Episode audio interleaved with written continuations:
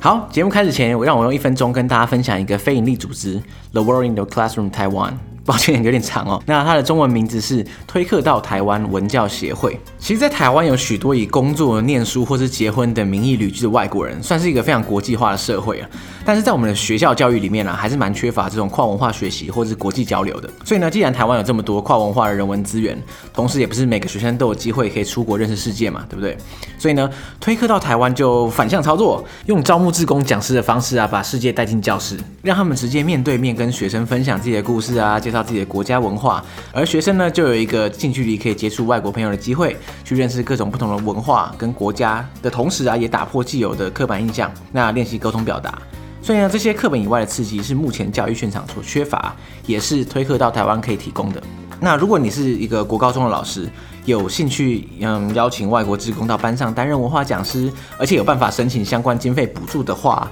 欢迎联系推课到台湾。当然，如果你不是老师也没关系，只要认同这一群年轻教育者在做的事情，有个很简单的方式就可以支持他们，就可以去追踪他们的脸书专业，有许多精彩的嗯文化冷知识啊，或是文化相关的影片可以给大家欣赏。那所以呢，相关的链接我都会放在这一集的资讯栏里面，还有解锁地球的贴文里面，让大家自己点阅喽。大家好，我是尤尚杰，大家好，我是凯尔，欢迎 太快 NG 吧，欢迎史上最 快 OK 欢迎欢迎大家收听《解锁地球》。哦，有有有，大家来宾掌声鼓励。 我们今天的特别来宾就是 Kyle。Kyle，你跟大家自我介绍一下。呃，我就是跟大家一样，只是一个平凡的人，但是因为有一个偶然的机会认识一个非常好的墨西哥朋友，所以最后我就决定去墨西哥生活。但是发现墨西哥有很多很多不一样的文化，想说有机会可以跟大家一起分享这些不同的东西。所以你这样前后在墨西哥住了多久啊？其实没有很久，大大概两年左右。但是我在墨西哥的时间，我没有很融入当地的华人圈，我都试着不要跟太多华人接触，所以我觉得我非常融入墨西哥。哦，所以你就是等于说以这个融入墨西哥为目标，然后来在那边居住了两年多。 因为这样，我觉得才能够真正了解当地的文化。如果在外国都跟台湾人接触，那倒不如留在台湾就好 了。对，就像你你因为疫情的关系，所以暂时回到台湾，你就觉得哇，暌违两年，终于跟这么多台湾人相处，这种感觉。欸是真的、欸，因为你因在为墨西哥应该，因为你刚说了，你尽量不跟台湾人一起混 嘛。是啊，但是说真的，当地的台湾人也非常非常少啊。哦我对啊还没有遇过野生台 湾人，就是走在路上遇过就是一。定是这种台湾的一些什么同乡会之类的这样。是啊，是啊，或者是有一些什么语言学校，刚哦，好对对有一些对对台对，湾人，但是也很少，即使是语言学校，好，终于有机会可以让 Kyle 跟大家分享，跟台湾人分享在地墨西哥的经验，两年多哎，其实真的蛮长的。还好啊。虽然你觉得不长啊，但是我相信以在座的各位 各个听众来说，已经觉得蛮长。对啊，对大家来讲，这是一个大家会想说，为什么会选择墨西哥这种奇怪的国家？其实墨西哥没那么奇怪了。啊对对大部分人啊，嗯哦，对 了，有些人会觉得，哎，墨西哥感觉起来不是一个适合长居的地方。就觉得很危险。对对对，我们等一下就知道墨西哥到底有什么吸引力，让你留下两年。好，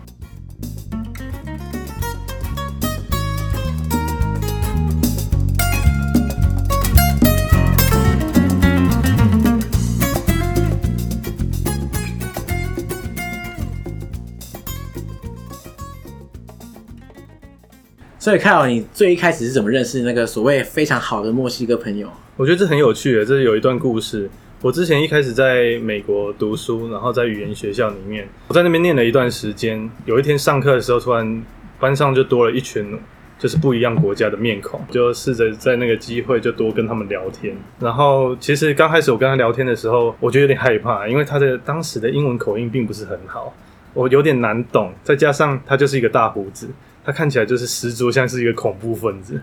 虽然这样讲有点政治不正确，可是我觉得大家会有这种怕的本能，这样子。呃，我觉得我也没有什么歧视，所以我很试着去跟他聊天。我觉得其实老实讲，我一开始聊的有点痛苦，因为加上语言有点隔阂，对对对，但是我还是很认真的去想要试着了解不一样的国家的人。后来才知道，原来他们都是墨西哥最好大学的教授，也是拉丁美洲最好大学的教授。他们刚好有的获得一个教授对，所以那些人，因为那些人是教授，然后来就是跟你一起上语言学校。是因为他们学校有提供一笔资金，让这些教授还有一些学生可以到美国，然后帮他们付好学费、住宿，另外还有给他们一些额外的零用钱。那因为美国其实很怕墨西哥的一些非法移民到美国，对对对所以到对于审核墨西哥人到美国是非常非常严格的。他们一般那些教授都会把握这个机会，虽然他们很多人可能英文本身就非常非常好，一点也不需要上语言学校的课，但是就是会把握这个机会到美国读书，另外还有零用钱拿、 哇，所以对他们来说，可可能这些课根本就不是重点，重点是可以拿零用钱，然后又可以小度假那种感觉。没错 没错，，就是这个欸、概念，很爽哎、这是所谓的浪费公堂哦。算是吧。 所以你你刚刚遇到那个，该不会就是你所谓的墨西哥好朋友、对他就是利友，也算是我的合伙人。然后合合伙人？对，因为我们现在有在墨西哥开了一间旅行社，哇，天啊！所以当初你所畏惧的那个大胡子，后来就变成你的什么朋友兼同事之类的。我会说他现在是我最好的朋友。 OK，所以当初应该是始料未及。 是啊，是啊，当时跟完全没想到，呃，墨西哥人真的非常温暖，然后温暖到有时候都甚至有点觉得是假的。你说很怕他是不是最后要骗你钱那种感觉？ 对啊，因为很多人其实我们一般人所接收到拉丁美洲的讯息，我觉得都是比较负面的。对啦，可是对于拉丁美洲人，大家的确有这种呃有热情的这种这种想象，没错啦。对啊，就是有这种元素啊。但是在我心中，我一直觉得西方人就是对我们歧视。刚我当我刚到美国的时候，我也很试着融入当地。我觉得我是一个很容易融入当地的人，嗯，但在美国的时候，我觉得美国人大部分都是很友善，但是他对你大部分也都只是友善，真的要把你当朋友的人非常少。有个距离这样子。对对对，你会感觉到有距离感。那自从我遇到这些墨西哥人，在他们要离开前，我跟他们一起办了一个就是欢送的 party。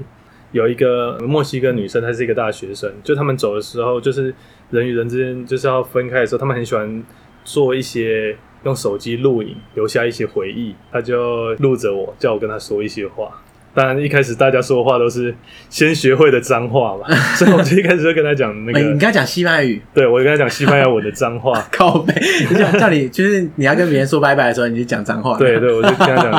“chinga tu madre”，这可以说吗？反正反正大家但是听就不懂很脏的话，但是我大后家不要面学就哦接大家不要学着哦对，但我后面就接着一句就讲说， 嗯，当你下次看到这一支影片的时候，你会很想念我。 哇，你真的很蛮会撩的欸，这就就只是有趣嘛对。但那时候他就他就那时候我觉得看到他眼眶泪水就是已经有突然涌泛出泪来这样了子，对，就也没有真的流出来，但是我就觉得。我我其实我吓到了，就是 他就好了说好了哦我跟你快走哭这样了子 是不没有没有，那我就觉得说他会有这个反应，代表他是真的把我对当啊朋友，，他真心的，不然对他就不会想想哭了。所以那时候我就觉得觉得超温暖的，嗯就是那个那个不经意的反应。所以在那之后就跟那些墨西哥人分开一段时间，然后他们就一直邀请我去墨西哥玩。到那个时候为止，你都还没去过墨西哥。对我当然没去过墨西哥，就是那是我第一次跟拉丁美洲人正式的接触。在半年之后，我就应他们邀请到墨西哥去，然后就开始一段就其实短短的二十四天啊，就是一个很特别的 旅程。二十四天其实也不短了吧？ 当然，嗯是啊墨西哥是很大，没错。是是是，就是刚到那边的时候，他邀请我，因为墨西哥人其实相对他们的经济能力跟台湾相比是差很多的。那我还没到之前，那个就是我去我的那个合伙人 Leo，他邀请我过去，那他就帮我们旅程中所有旅程规划好，甚至到另外一个州的来回机票都买好。天然后哪，他把他的机票直接帮你包了，对对对对，然后他的房间有一间书房，他把它就是改成一个客房。你该不会说他找就直接让我在那住什么木工来把它改成没有啊，这这简简单的可就是是先把它塞塞好就对对对对了，对对，我就觉得非常温暖。墨西哥人就是非常非常温暖的一个民族，非常非常好客。嗯。那在那一段时间，很多东西就直接改变我的人生，看这个世界的视野。嗯因为我觉得台湾大部分人还是很受就是中国、日本跟美国这三个国家的文化影响。对，就是这些是大家长期会被这些国家文化输出的地方。对对对，所以我们受他们影响非常大，甚至我们食物基本上也都是可能这三个文化对对主要对，的融合在一食物起这样。如果是真的要讲真的墨西哥的食物，我觉得台湾也都非常非常少，拉丁美洲的食物。嗯，那那像呃，因为我有这个机会去多了解之后，我觉得墨西哥，你要讲说它是一个不同的国家，我觉得你如果真的对一个没有出真的长期出国的人来讲，它的文化跟台湾根本是不同的星球。所以它已经天差地别，你无法想象是 这个世界上存在这种地方。是是是，就很多我们的想法是完完全全不一样的。 OK OK，所以那时候你先被他们邀请去二十四天，然后后来你就决定说啊，我觉得可以在这边常待。因为我在美国读书，我读的是英语教学。嗯，那我会选择英语教学这个课程，其实有一个原因是想说，如果念英语教学，全世界都是会有我的工作的机会，我就可以边旅游边教英文。对，这真的是很多那种旅行者梦寐以求的一个办法，就是一边走啊，然后一边教英文，或者是有些人是教中文嘛。对啊，啊或者是其他工作有办法支持他们边旅行的工对作。对对对因为我我去过墨西哥嘛，他们邀请我去墨西哥，所以呃，后来有一个暑假，我也邀请他们三个墨西哥人到台湾来旅行。哦，他们三个人都到台湾来跟你会面这样子。嗯对对对对，因为其实是我带着他们玩啊，其实我们大概总共前前后后花了四十天环岛。哇天啊，四十天超级深度的，欸我现在觉得还不够深度，因为台湾实在太美了，所以对啊还有很多东西可以介绍就给他们。以一个外国观光客来说，四十天已经算是很长很长。是啊，是啊，那那这段时间也发生很多很有趣的事情，因为呃，Leo 他是一个摄影师，那同时他也是那种文史工作者，哦，所以他是有教授，然后 slash 摄影师这现 样。在他就是摄影教授了。哦，他是其实摄影教授。嗯，对，我以为他是文史教授兼摄影师，因为他是摄影师兼文史工作者这样。，对对对对，哇然后很酷哎。呃，像因为我一开始他来的第一个礼拜，我我觉得超级累的，为什么？因为他刚走到台北的街头，他完全不疯狂拍想坐车，哦，他想要徒步。对对对，就像我刚，刚到墨西哥的时候，我也觉得一砖每一砖每一瓦都很特别。所以你他也刚不台想湾坐的时候车也是这这样样子。，我也我会想坐车啦，但是可是他真的不想。对对对，对他就他就会想要捕捉每一个画面。想一个最简单的好了，他我我带他去到到龙山寺，龙山寺是他第一个见到的亚洲的那种庙宇，他拍了五个小时。拍五个小时，我在旁边真的超无发呆聊的，是不是 但那是你先回家睡一下，再回来。 对啊，我还在刚早知道我就先回家 睡一觉。但就像我们刚到国外看到一些教堂，我们觉得很漂亮，他们可能也觉得没什么。哦，对啊，就是我想说，观光客在拍教堂的时候，他们不知道，就在里面的人会不会觉得很傻眼，然后说哎这不是我家隔壁吗？是啊，是啊，是啊。那那我们在旅游的过程中，我觉得我们运气非常非常好，我们有遇到一些像电音三太子在练舞。哦，他一定很爱。对啊，他他们就因为那些是小朋友电音三太子，他就看的时候可能他们原本只是练舞，然后我们还特别请他们看可不可以上那个神的那个上那个布偶。然后就是全套设备这样。对对对，然后就就是请神上身，然后跳给我们，他就录了整段影片。然后我们也遇到歌仔戏戏班在在在表演，嗯然后我们也上他后台做一个简单采访。天哪，你们这这趟真的是强度超高的耶。欸后面还有我们，因为我之前在原住民部落待过一段时间，那所以我之前在部落里面还有认识一些后来才有在做另外的纹身的原住民，然后他们也是很厉害的一些保留原住民的老师，叫做 Bidelo 老师，我们有做一个简单的访谈。那所以我们的在台湾，他在台湾拍的很多这些照片，还有这些台湾特色的东西，最后都有在墨西哥的一些摄影展和杂志上面登出来。那我觉得这是一个我们很好的文化交流的机会。对，让台湾的文化可以在墨西哥的，你知道，就是让大家见到台湾的文化这样。是是是，嗯。后来我就回到墨西哥之后，就是我毕业之后，然后我就想说，如果我一开始可以在墨西哥工作，就是一个很好的起点，毕竟那边有朋友嘛。哦，所以你在那然后边就是教教英文这样吗？我就一开始是有教一些墨西哥人中文，跟也教一些中国人的小孩英文。哦，天哪，你通杀哎，可以教中文，可以教英文，真是但是其实就是我还其实还在摸索我想要做什么。那因为我在墨西哥嘛，所以就开始有很多朋友来墨西哥找我玩，因为他们就觉得，要不是我在墨西哥，他们一辈子也不会想到墨西哥这种国家玩。可是墨西哥其实近年来也算是比较多台湾人会去玩，我觉得还是非常非常少、但我相信总数跟别的地方比还是很少。对啊，对啊，对啊。哎，不过你在你去墨西哥前，就你从来没去过之前，你对墨西哥的第一印象是什么？当然就跟大家一样啊，就是会觉得哦，它治安非常危险，然后毒品泛滥。那那其实我要去之前，我一直都都会觉得蛮害怕。我第一次踏进去的时候，我原本想象说它可能危险归危险，但是它大城市可能就是还是像美国比较南边墨西哥风味的城市，像是什么 San Diego 啊，或者是 San Antonio，或甚至像 Houston 那种大城市的感觉。但是我去到之后，我第一天的感觉，我就觉得哇，大开我眼界，就是真的比不我像想象是不中是的贫穷很多，它不像是美国南部的大城市，虽然有墨西哥风味，可是看起来还是蛮现代化的。就完全跟美国那些大城市是不同层级的国家。嗯，但是我后来再多了解之后，发现有一些它的它的破旧其实是刻意留下来的，它有一些区域也是非常非常漂亮，非常的进步，也是很多高楼大厦。但是有一些地方它是刻意留成古城的样子，哦，这样这样其实很好，就是它等于说它这个城市是新旧并存，它不会说哦全部砍掉重练啊，全部盖大楼这样。没错，没错，它有一些城市，它甚至是规定说，你如果要盖新房子，必须要盖成跟它原本一样的哦，就是说你不能说我把这边铲掉，然后变成一个高楼大。厦。就是 对对对，对啊，对啊，我我觉得这是很好的一个文化保留啊。在墨西哥有几个城市，你甚至它城市那个城市里面大部分的建筑都是三四百年以上的建筑，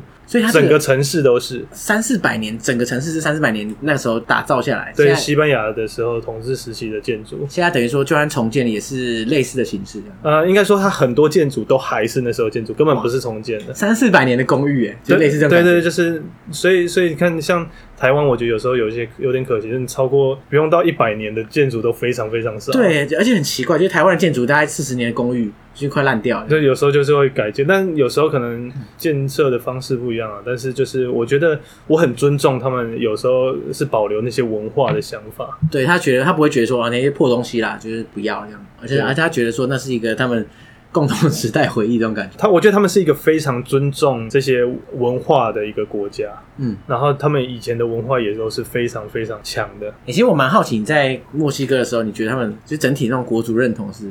因为我知道墨西哥历历史其实是有点复杂，那当初一定是有一些像他们也有原住民，然后也有殖民者带来的一些不同的文化，然后融合在一起，所以才是现在的这个墨西哥风貌。是啊，没错，就是在墨西哥，他们的历史是非常非常复杂的。那如果要真的要讲多深度，我觉得可能我们也不没有足够的时间。那就我可能可以就据我所了解的跟大家分享，可能最知名的，可能是我甚至很多人根本都不知道墨西哥有很多金字塔，非常非常多的金字塔。最有名的可能大家知道就是玛雅跟阿兹特克，或有些人叫做阿兹提克。那它其实还有非常非常多不一样的文明。像有一些有一个叫做特迪瓦干，是一个非常强大的文明，还有什么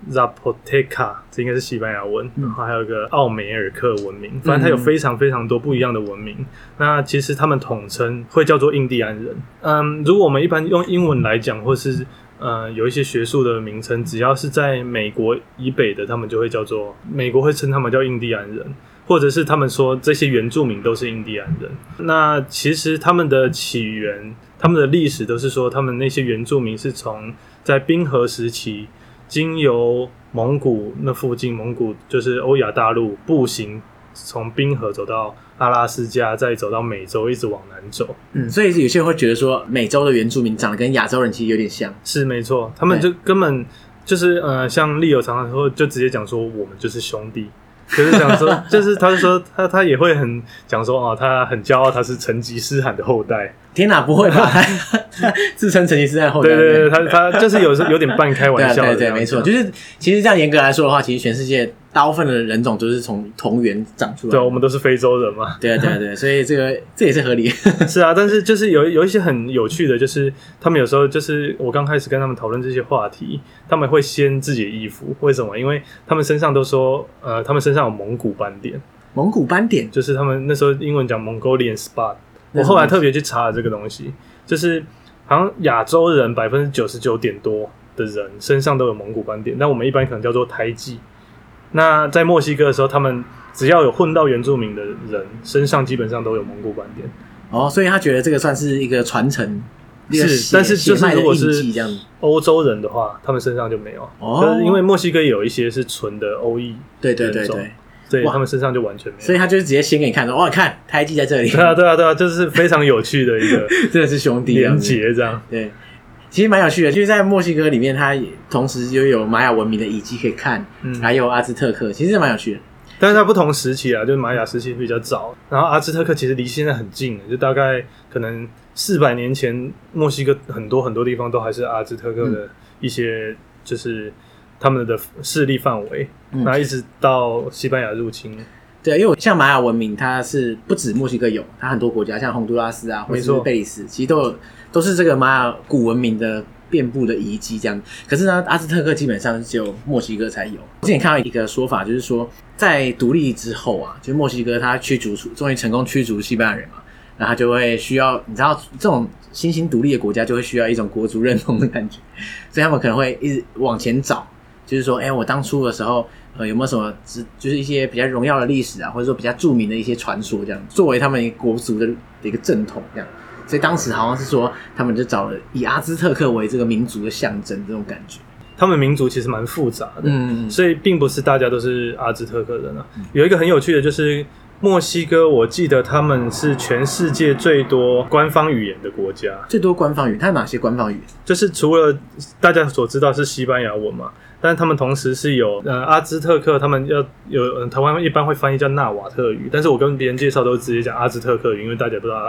纳瓦特语是什么。但是对除了这些原住民语言之外，整个墨西哥有六十八种官方语言，六十八种官方哦，可是对官方要怎么定出哇六十八种？就他们大家都都是没有，就是他们都把他们这六十八种语言都定义为官方语言，嗯但是他就尊重各种文化。但是他其实就是大部分人都讲西班牙文，不过他在一些偏僻的地方，有一些人还是不会讲西班牙文的。哦，他可能只会讲当地方言这样。对，对对，就很像这种，就是捷运车厢都会讲四种语言。那那如果是在墨西哥搭捷运的话，所以可能要讲六十八种语 言。他那个车厢开的时间，那每一站可能要停五分钟。是啊，所以你到如果有机会去墨西哥看一些博物馆或者金字塔，它有一些介绍的东西，第一个介绍语言一定是西班牙文，对，然后第二个介绍语言大部分就是阿兹特克的语言。嗯嗯，然后接下来可能才会，可能第三顺位才是英文。所以，呃，我觉得我很真的，我觉得我很尊重这个国家，就是他真的很会想到这些其他的少数民族吗？但其实他们也不算少数啦。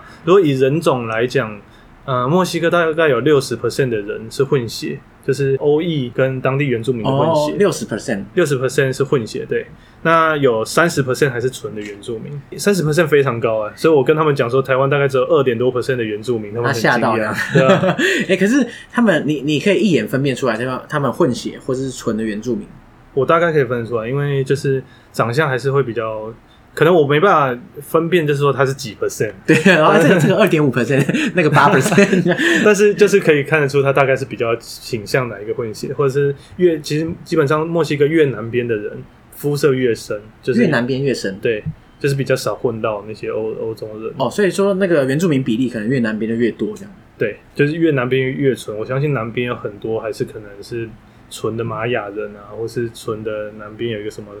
Zapoteca，就是不一样的民族的人。嗯，所以他们很多文化都还保留的非常好。这样看起来的话，他们好像每个人或多或少应该都带有一点混血这样。是啊，大部分人都是混血儿嘛。可是这样的话，那墨西哥内部会不会有一些那种互相歧视的问题啊？比如说哪些人就歧视另外一种？呃，当然，其实我觉得在各个国家多多少少都会、啊，但是如果是对于亚洲人来讲，我觉得它是我跟很多台湾朋友感觉是它是一个歧视最少的国家，你说它歧啊对不管亚是洲人没有歧哦对亚没洲什么人歧视，呃，但是不代表对亚洲人没歧视，他就是没有歧视。我觉得每个国家难免都会有一些问题。那我觉得跟各个国家可能状况差不多，只要你肤色越白，基本上都拿到一些经济政治特别高的权利。 对，这好像是一个普天之下的常规这样子，不知 道为什么。是啊，是啊，所以我其实还蛮推荐有一部电影叫《罗马》。嗯它是大概二零一九年奥斯卡最佳的得主之一，得了蛮多奖，那也很多个入围。呃，对，因为好好像最佳影片他没有得，呃，然后好像是得其他的。我我忘记了最佳剧情还是最佳导演，我忘记了还是什么，我忘他有得几个我有非常喜欢罗马，啊？真的你有看过这部电影吗？有有有，因为当时很红啊。其实我自己看过，我第一次看的时候，因为它是黑白的，对对对对，所以我我很多人不知道他是在讲墨西哥故事因为。他从头到尾完全没讲到墨西哥，他只有嗯偶尔会出现一些墨西哥棋子，然后你你的观察力够强就可以知对道。啊，对啊，对啊。 那那我第一次看的时候，其实我我其实看的蛮闷的啊，我觉得这个可能我程当时我觉得我程度还不够。哦，所以你一开始看的时候可能没有这种感，没有感触这样。，对对，因为就是一个嗯，可能我不熟悉的故事嘛。嗯，他就是大概是在讲一个墨西哥的原住民在一个白人家庭里面当当帮帮佣的对故对事对，一一她是一对姐妹啦，对，还是两两个，我不太确定确定是不是姐妹，就好像两个人一起这样，好像就一个吧，我印象中还还有另外一个， 啊，真的有有吗可是戏份很少，啊，真的啊，反正就是主角是那一个嘛。 这样应该不算暴雷哦，啊，因应为因为该还好看预告里面就有， OK OK，哦，因为我也也有点久了，但是那个故事我我觉得还蛮有趣的。我当时没办法体会到那种感觉，因为他就讲到就是那些原住民跟那个帮佣在那个家里里面的互动的关系嘛，就是好像似乎很亲密，但是还是会有一还是有些阶级的存在对对这对。对那那我一直到有一次我去旅游的时候，我觉得我很感受到这个这个问题。就是有一次我有一个日本朋友去找我玩，那我那个日本朋友他很想要当 YouTuber，很想当 YouTuber。对，因为在墨西哥这种旅游嘛，很特别的地方，然后我们就都是很融入当地的。那我我们到一个城镇去，他他在墨西哥的时时间几乎随时都是在露营的，随时都在录影，哇，对嗯这是跟 YouTuber 一起玩的的对下对对，场，没这错 样子， 就就是他连睡觉前都要把镜头放在我们床角录个三十分钟，就是看我们睡觉的过过 程。睡觉还要收拾摄影哦，是这个意对对思吗？ 因为他就三十分钟看我们整个整个整个完整的一天。哇，天哪！然后，然后后我们后来到一个城市去，其实那个是一个比较呃有钱进步的城市。然后我们住了一间，都住在一间饭店里面。那我们进到那个饭店的时候呢，那个我很不小心的忘记把钥匙拿回拿出来。我们进去再出门要吃东西的时候，那我以为是他拿，他以为我拿，然后我就去跟那个饭店的老板就讲说，不好意思，可不可以我钥匙锁在里面，可不可以再帮我开门？因为他看到我那个日本朋友在露营，然后他就开始觉得有点紧张。哦，他觉得说他是不是要找他查，是不是？还就是这是样也不是说找他查，就是可能会写一些 review 或者在讲哦说这间饭店好不好之对类的。对对对对，那他就带我们进到我们房间，然后看到我们的床有一点小污点，他就找他的那些可能帮佣嘛，或者是就是有一些服务人员，就是服务生进来骂，嗯他骂给你们看，这样对，子就骂给我们看，就说、哎你怎么可以拿那么脏的被单给客人？然后就叫他们换一条，就一直跟我们道歉。当然，那两个老板他们就是纯的白人，然后帮佣就是就原住是民，感觉很可能也是纯的原住民。嗯就是据我所了解的感觉。 嗯，那那些帮佣就感觉一点就很无辜啊，然后就去换了一件被子进来，被子回来之后，老板又发现上面有另外一个污点，他又更骂气 他一，次，然后再叫他换一条。嗯，然后呢，老板跟老板娘，后来老板娘也来了，他们两个人就在我房间扫地，我就觉天得啊好夸张，怎么会这样？然后一开始就是我们可能厕所里面就只有一块肥皂是给我们共用，后来等他们走的时候，我们发现有四块肥皂，哇，所以关键点就是入住的时候一定要录影， 对对对，然后然后我就觉得，呃，这些画面，我就突然很能够感觉到罗马，就是那两个白人，当然也不是每个人都这样啊，但是就是这一对老板夫妻，他们就是对那些原住民的态度非常非常差。嗯，那那时候我就感觉到罗马的故事在讲的内容，因为有时候他也混合了很多情绪啊，譬如说一个是老板，一个是员工，然后一个又是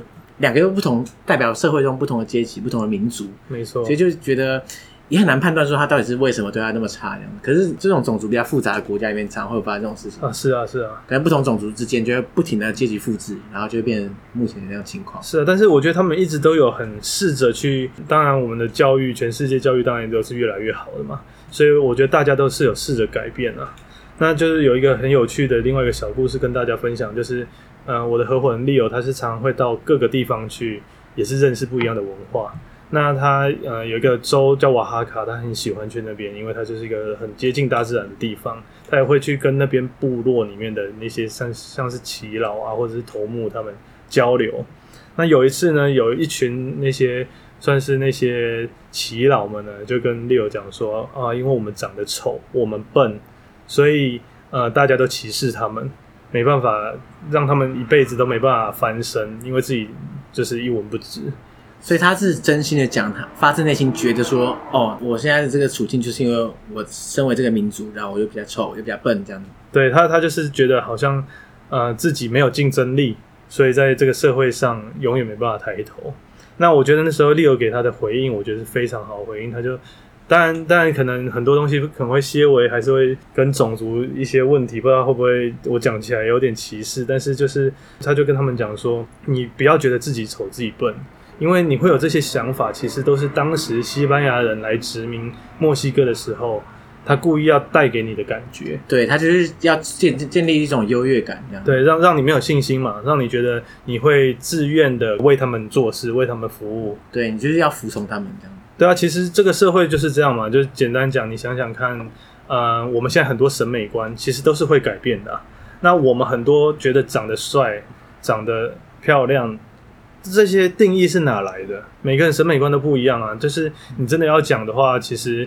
呃，我们受到好好莱坞等等的影响非常大，就是那些影剧圈的影响非常大。就话语霸权，对啊，对啊，对啊，这这其实呃，为什么怎么样的才是？所以我其实很少听，很很讨厌，很讨厌听到我我可以直接讲说，我很讨厌有一些人，不管是男生女生，然后就觉得哦，哪一个国家人就是帅，哪一个对国家对对人就是怎样，甚至对我来讲，我有一些人就讲说哦，哪些人高就是好看。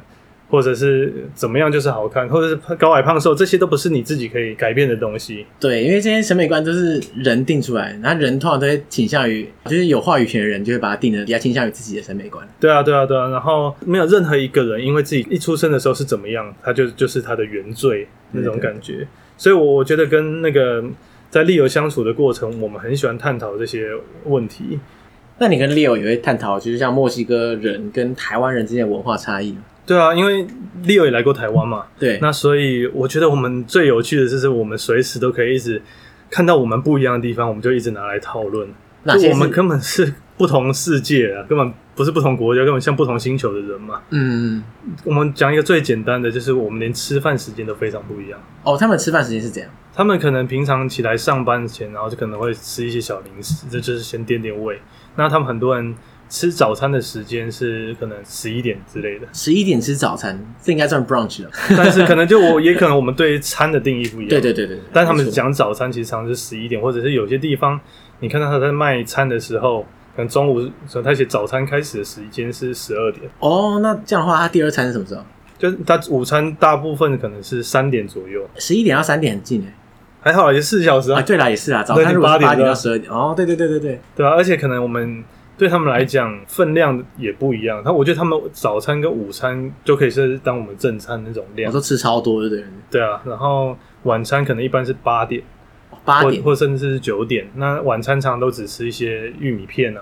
那些营养早餐那些就是很清淡，哦，怎么听起来就是他们的晚餐好像是我们的早餐，对，有点像。然后他们的早餐跟午餐都很丰盛这样子。对，但是其实我也觉得这是就是文化不一样嘛，因为我觉得他们就常常会觉得吃晚上不要吃太多，对身体负担太大。哎，天哪，这个观念真是先进啊！对啊，对啊， 所以呃，我觉得应该要暂试着去了解他们，从他们角度去看嘛。像有一个也蛮有趣的，因为我有时候会带他们去吃一些我觉得好吃的餐厅，或者什么中式餐厅，或者是有一些比较台式的餐厅。嗯嗯嗯，那我们在吃的时候，我发现他们其实很不习惯，不习惯我们的餐。我可以想象，啊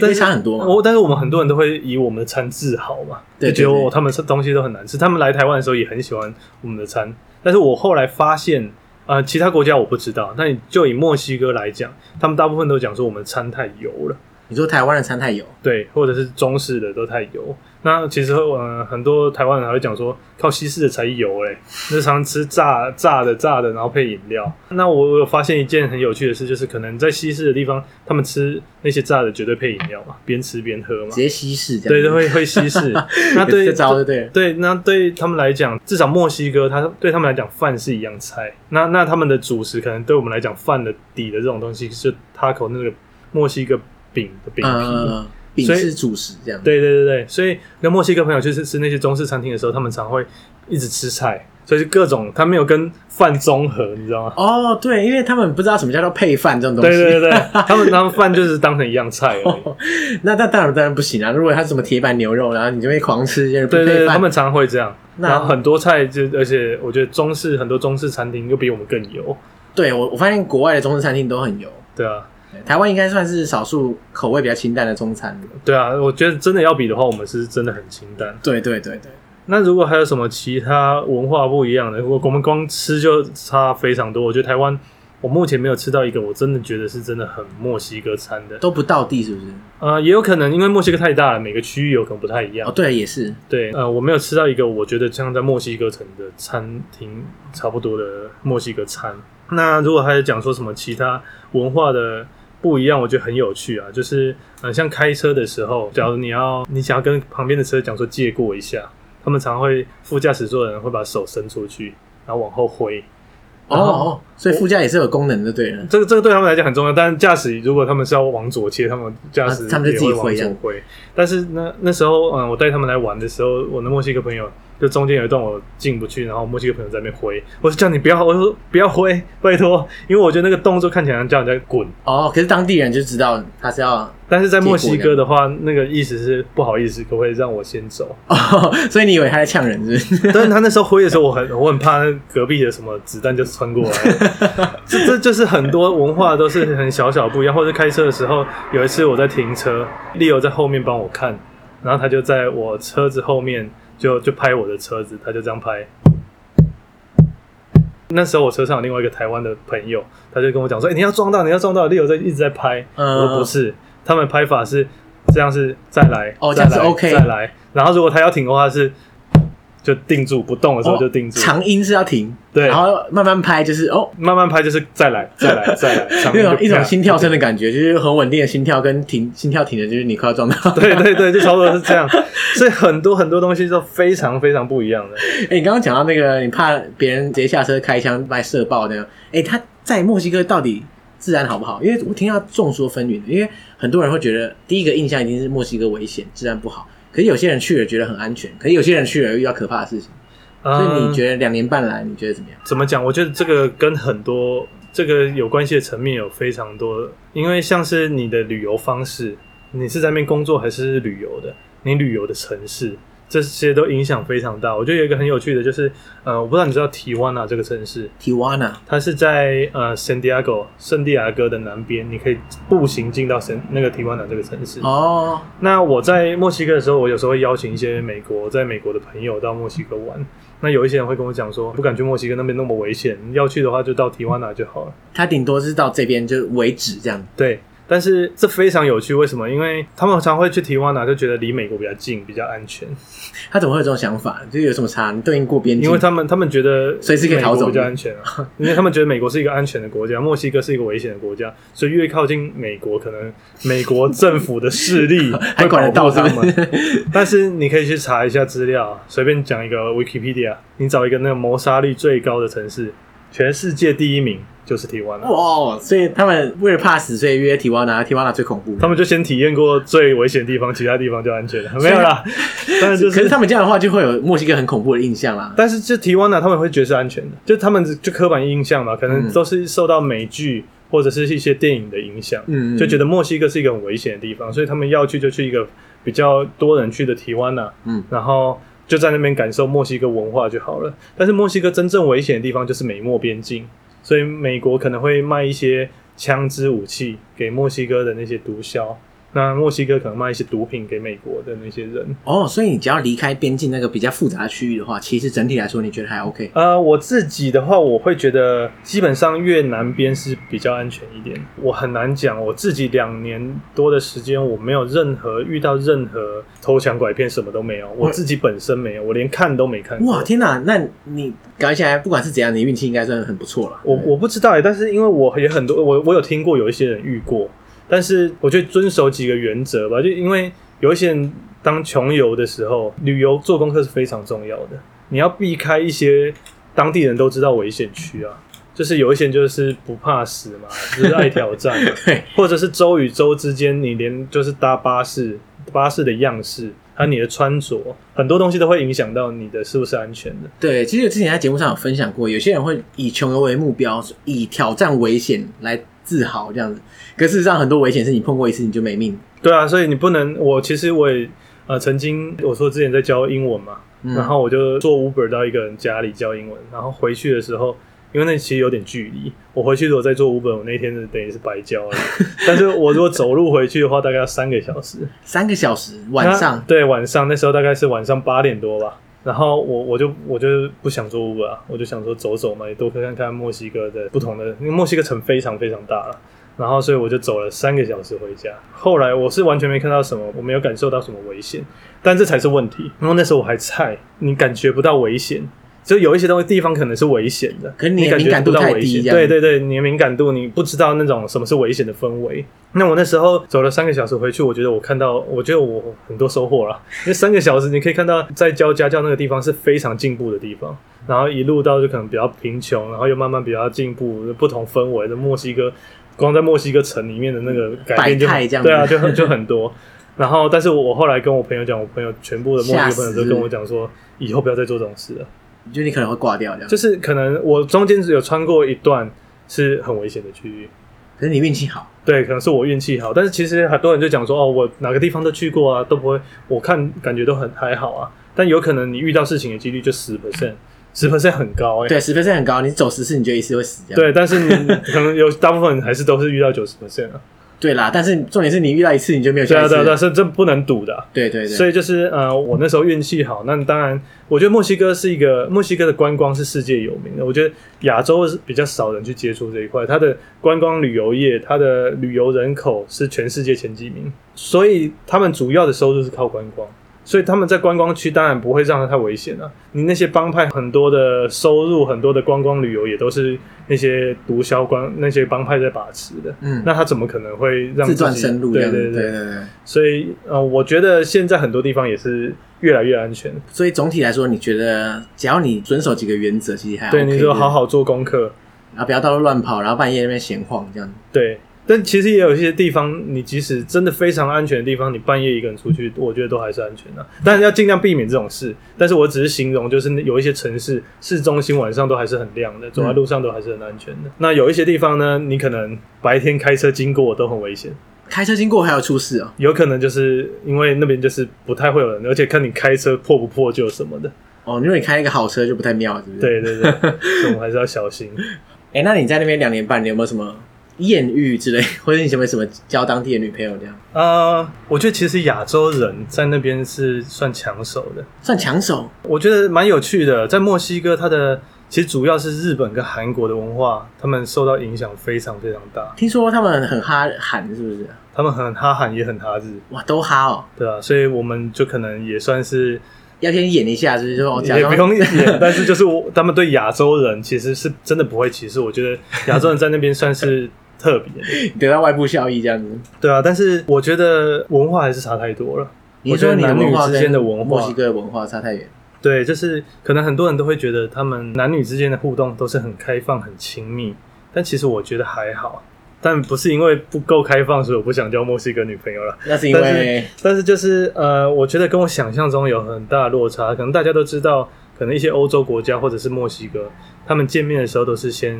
拥抱，然后异性会亲脸颊。我后来发现，这对他们来讲只是一个礼貌。并不代表说他对你有什么特别感当然，情这样子。当然，就是对他们来讲是一个礼貌，但是跟开放完全扯不上边。呃，嗯，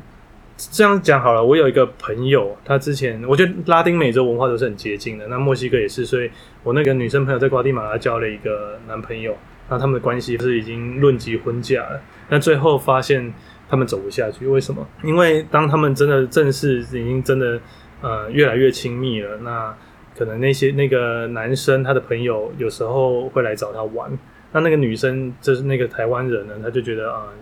朋友来玩嘛，就会互相聊天啊，聊得很开心啊，怎么样，就是互动一下。那晚上回去，那些朋友走了之后，基本上每次那个男朋友就会跟她大吵架，为什么？就觉得你是我的女朋友，你怎么可以跟其他人聊天，还聊得那么开心？这讲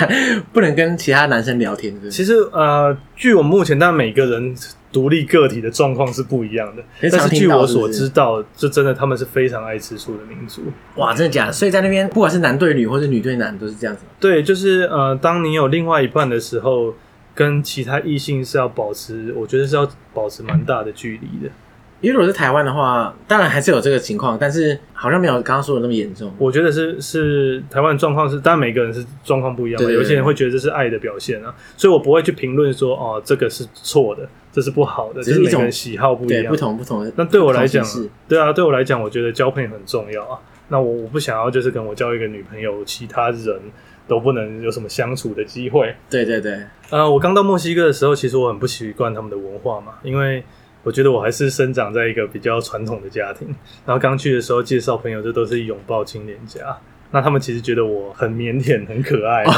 他觉得其实你你虽然虽然还是照做，可是有点就是微微僵硬这之样。后我就觉得很尴尬。他们就讲说，我就直直的站在那边，然后别人来就是跟我拥抱亲脸颊。那他们有时候就是，其实刚去的时候，他们很爱开我玩笑。就是我之前还有到另外一个州，然后 Leo 的朋友，我们在游泳池玩，然后跟那个那个女生呢，她不太会讲英文，我们沟通是有点困难的。然后有时候他就会突然抱到我身上。嗯，但是那毕竟是因为我们两个都是单身的状况下，他们就常常会呃很亲密。那其实我后来多了解的时候，我觉得他们会有这种爱吃醋的状况呢。我觉得我也比较能够了解，因为嗯、呃他们人与人之间，当他们是单身的时候，常都是非常亲密的。哦，所以说你看到别人，如果你你有男朋友或有女朋友的情况下，然后你跟别人还是一样维持这种你单身的时候的相处模式，可能就会出事这样。因为他们，我觉得他们很容易擦枪走 火。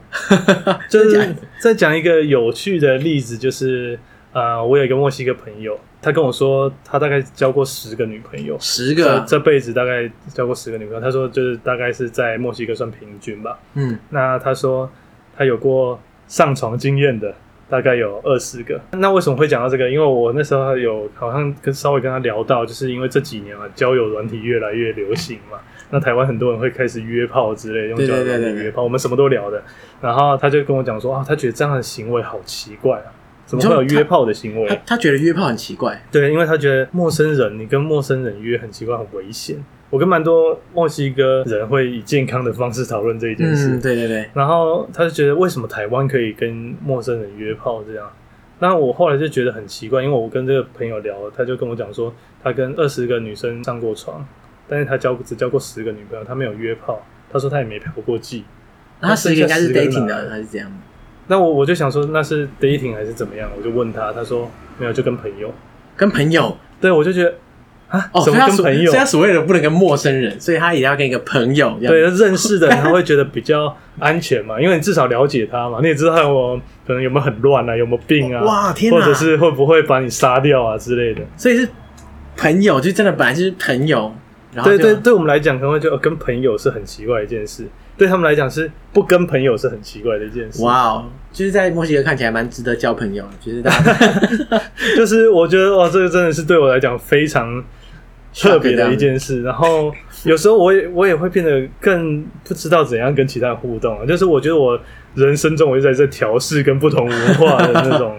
交流的方式，因为我也不知道会不会他哪怎么样是其实有一些你可能多一个什么样的举动。会那就让别人有不同的想对法，对对毕竟我们文化太不一样了。那像我有一个，我呃就是我在墨西哥住过几个不同的朋友家，然后有一次我就呃也跟一个另外一个朋友出去，他去载一个女生朋友，他们见面的过程，甚至或者是聚会结束送跟那个女生离开，然后我那个朋友都跟那个女生在车子旁边亲吻很久，然后 嗯，抱来抱去的。然后我就问，后来问他说：“所以她是你的女朋友吗？”他说：“不是，就只是朋友。”哇，他们对朋友的定义哦，真是跟我们不太一样。 是啊，是 啊，但是我相信他们可能有有一点暧昧了。对啊，对那啊，或者是说，呃，要再次讲，就是说每个人的状况是非常不一对啊，样对啊，对啊，对啊所以怎么样的人都会有啊。然后特别是可能墨西哥城，它毕竟是大城市，所以也会呃，可能对这些这方面的接受度是会比较高一点。那这样的话，他们对毒品的接受度会不会也比较高啊？呃，当然墨西哥大家就觉得它是一个毒品泛滥的国家，但其实他这样讲也没 错。那 据据我无法 啊所替知，他辩护。 我也没有必要被他辩替他辩护，因为每个国家的状况就是对不一啦，样对啦，嘛对啦，那那其实呃，据我所知，他应该是前年吧，他签过一个法案，所有的毒品以后都会走向合法化。所有毒品，对，但是很多人可能会听到这个，会觉得说，墨西哥毒品那那么严重了，你还要让毒品合法化？所有毒品是指说不管哪一级，什么一级、二级、三级、四级，全部合法。据我所知是这样。那那其实我觉得这是一个很有趣的话题，因为对台湾来讲，大部分人会讲说，哦，那它都那么危险，你还把它合法化，以后毒品更泛滥，那会更毁了这个国家。但因为你不能用我们的角度去探讨这件事情，因为在墨西哥，它在不合法的状况下，它也没办法控管，所以在它合法化之后，它也不是说哦每个地方到处都在卖毒品，就变成它反而因为它合法，所以有一些法规可以来控制这些毒品。哦，所以他现在变成合法列管这些东西，这样子。呃，对，就是某些状况下你可以使用，所以也因为它合法化之后也很有趣，就是呃，它在合法化之后，很多人、很多警察跟毒枭他们会去，像今年跟去年底，就很多警察跟毒枭之间的算是战争了。哦，为为什么？因为呃，可能他们会有一些管制的措施，然后会挡那些毒枭的财路嘛。哦，对对对，因为现在一切都要走那个体制内了嘛。对不对对对，是是大概是这个想法啊。那你那么多墨西哥朋友，他们之中有人正在施打毒品什么之类的吗？呃，我觉得这是一个蛮有趣的问题，就是我当然在那边我，我会试着认识不一样的朋友，我有认识一些，就是他其实算是小毒枭那种朋友，小毒枭啊，嗯、但是我觉得我就会去试着了解为什么他们会使用这些东西，那为什么他们或者是有一些人为什么会使用某些毒品？那其实最普遍、最普遍、最多人用的，甚至很多人都不觉得它是违法，就是大麻嘛。很多越来越多国家大麻就开始合法化对对了，大麻应该是危害性非常非常低的，呃，对啊，其实其实我们有一些会有一些可能算是错误的观念，当然我自己没有试过，但是我会多去，因为毕竟在墨西哥嘛，我会多了解一下不同朋友之间的状况。那其实很多的类似我们算是毒品的东西呢，它其实有一些东西它效果非常强，但是对人体伤害是非常小的。我们一般人来讲会就自然而然会觉得说，你效果强的，就是对身体伤害大的。嗯，但其实这不全然的，就是有一些，其实我们吃的很多日常生活中的一些食物，它可能多多多少少对身体都有一些伤害。当然，它其实就是食物。对，那那你是真的多去了解一些呃研究数据的话，你会发现，可能烟酒比非常非常毒品都伤身非常多。那毕竟它是违法的嘛，所以我就有听到一些朋友的经验可以跟大家分享。那我可能比较常听到的就是，除了大麻之外，可能我呃这很多人都知道，所以我可能不会分享。那墨西哥比较特别的是，蛮多人会试一个东西叫 LSD，那台湾叫做毒邮票。呃，我这个好像在美国很常见，是不是？我也不是很知道是美国有常见，但是呃，这是比较常见，那墨西在哥墨西哥比较常常的见东西。嗯，那而且它是可能对人体伤害比较低的东西。那或者是迷幻蘑菇，他们听说他们两个效果是蛮接近的。迷幻蘑菇我真的是久仰久 仰，啊，对对，但是有有，因为 LSD 好像有一些说它可能有很多萃取方式啊，它是比较化学的东西，我不知道这是不是正确的，但是有人跟我讲说它是就是从迷幻蘑菇里面萃取出来的精哦，华。它可能是相辅相成，因为因为有 LSD 也好像也算是一种迷幻药，对不对？对，呃，我不知道是不是迷幻药啦，但是就是呃，我听朋友说他的他的反应就是，你可能看到一些东西会改变你很多看东西的感觉啊。就是我我因为我有一个朋友他很喜欢收集艺术的东西，他其实也是一个教授，那他房间里面就放很多什么梵谷的画，或者是呃另外一个朋友是画家的画。然后吃完之后就发现哦，那些云都会飘，那些哦，草地好像都会飘，然后就觉得嗯哦，终于知道他那个画家朋友也是天才。那后来呢，他就觉得说，那这个到底是药效的感觉，就是我觉得他们都是很有趣的，他们会去探讨这到底是呃让你出现幻觉。还是药效的感觉，所以他就去开始看一些无关紧要的东西，像是看看墙壁啊，看看他的衣橱啊，然后就发现哦，很多观感都变得很不一样。那那些墙壁可能原本平常不会注意到凹凸不平的东西，就那时候就会观感放大就看到。然后他可能他的衣橱是很多木纹，他就可以想象出很多不一样的东西。哇，难怪很多艺术家都要嗑药，看来不是没有道 理啊。但是我我我当然不会鼓励这件事啊，但是呃，因为他在吃这个 LSD 之前呢，他查了非常多资料，他也怕伤害到自己。对对对对，那他一直看到，就是说，他说如果用英文的方式去查 LSD 这个东西呢，基本上都是正面的，嗯，那中文都是 负面的。然后他对啊，毕竟亚洲还是比较保守一对点，啊，不过因为这些毒品在台湾绝对都是违法，所以大家千万不要轻易尝试。 这样是是是，但是就是说他跟我分享，我觉得很有趣，就是他查英文的时候就一直查到贾博士，贾博士嗯，然后我后来也有去查，确实也查到贾博士，贾博士说过说，呃，试过 LSD 是他人生中最重要的体验之一。你说他试了之后可能得到很多灵感那种感觉。对啊，所以换句话说，可能他没试过 LSD，我们现在就没有智慧型手机，我我不知道啊。你现在手上那一只就不见了。 对啊，没错。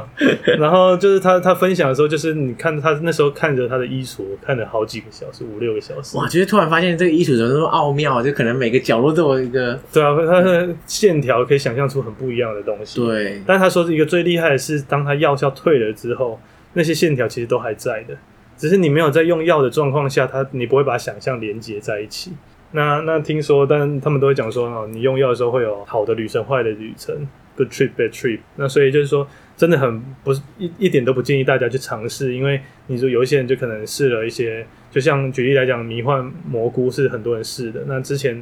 那个荷兰原本在某些状况下是合法的，后来蘑菇让它变非法，为什么？因为十年前有一个人吃了一个蘑菇之后跳楼自杀。但是我觉得这也是一个很有趣的话题，因为他可能吃了蘑菇有就是 bad trip，所以他就是就贴自他就杀，崩。溃了，直接自杀了。，对，但是每天因为酒精死掉的人有多少？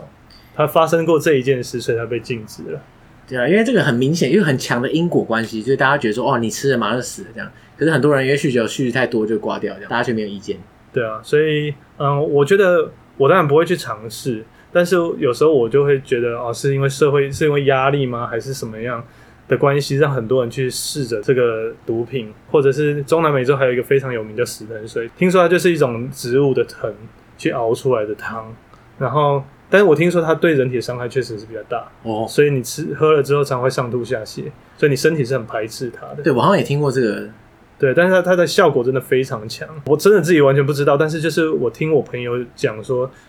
呃，有一个朋友他说他试过之后，他觉得自己变成一头狼，你知道他有各种幻觉，就是觉得哇，我现在突然变一头狼那种。对对对，然后他就会去攻击不同的，想要攻击不同的狼，所以这确实是可能会造成有一些人变成有那种攻击性，这听起来不太妙哎。对啊，那那还有另外一个朋友，他觉得他自己变成一条蛇，在山里面钻来钻去，我比较怕的是说他觉得自己变成一些鸟，然后就跳下去， 对啊，挂这感觉掉好像也是有可能。感觉很不 OK。对啊，所 以嗯，其实很多人就当地人，其实大部分很多，还有另外一个叫做北尤得是墨西哥的一种仙人掌，中文叫做乌鱼玉，是墨西哥的原住民吃的。那就包括死藤水，都是就是秘鲁那边原住民，他们原本的他们原住民在跟他们的神沟通的一一种药品。那所以他们其实是他们在使用的时候，原始他们完全都不是用来嗨的，他们是要遵循着那些什么女巫啊，或者是什么当地的传统文化的方式去体验的。嗯，所以大部分时候也是在大自然，我觉得这种大自然产生出来这种这种产物啊，大部分就是可能一开始有人先尝试之后，发现哇，它有这个这个效果，感觉起来你好像进到不同的世界，然后你你好像完全脱离你本来的感官，然后他们就可能会觉得说，哎，这个情况下可能更接近神灵这样。对啊，对啊，对啊，或者是呃，就真的因为就像我那时候那个朋友讲的，就是他试完 LSD 的时候，他就觉得说，哇，他突然觉得，就是我们有在讲说，我们的脑袋其实真正运作就只有五 percent 左右嘛，五 percent 以下嘛。有这个说法没错，，对，那那他说他那时候那个吃完 LSD 的时候有，经常有一些网络上有一些资料，断层扫描的脑部是强烈活动的，所以很多东西其实它没有瘾的，因为你根本不会想要连续一直吃，因为你会累死，你脑袋在疯狂运作。那他说他在吃完 LSD 的时候，他就觉得说啊。他觉得很可惜，因为就是说，这世界可能想象超过大家的想象，我们连自己的脑袋都都那么不清楚了，何况这世界有多大，都会有这些体悟。不过当然啦，我们最后还是呼吁大家，因为这些以上讲到的这些东西，全部在台湾都都是违法，所以大家注意啊，就是非常违法，非常违法，非常违法，所以大家千万不要轻易在台湾尝试这些东西。对啊，要讲三遍。没错，很重要，要讲三遍。 我觉得我们今天讲很多哎、就是包括了安全性啊，就是在在墨西哥到底安不安全，然后又讲了大家最最常见到的就是哇，墨西哥是不是真的毒品泛滥？这些东西其实我觉得都有算是有解答到大家的疑惑吧，对不对对啊，还有我们很多文化不同的地方。对，对对，所以大家这样不知道听完之后，觉得墨西哥是不是更值得一去？我觉得他那边真的很多东西是值得大家去探索的。而且墨西哥这么大，它其实整个文化的丰富度应该远超过大家想象。是啊，是啊，就是而且他们这水上活动也非常强的啊、就是对欧美人士来讲，墨西哥就像他们的东南亚。就一个便宜的度假天堂这对啊样。，没错。 所以如果有机会，欢迎大家到墨西哥玩。对，其实大家到墨西哥也没那么麻烦嘛，其实直接飞过一个太平洋就到了。是啊，那我们转是个共机啦享的，共享太平洋啊，我们常会讲。对，对岸嘛，对啊，对啊，岸。从从花莲往东边走就是墨西哥对，了。直走直 走，大家不用转弯，很方便。所以，我今天很感谢凯尔跟大家分享这么多墨西哥在地两年半观察经验。嗯，谢谢大家的聆听，好，谢谢大家，大家拜拜。拜拜。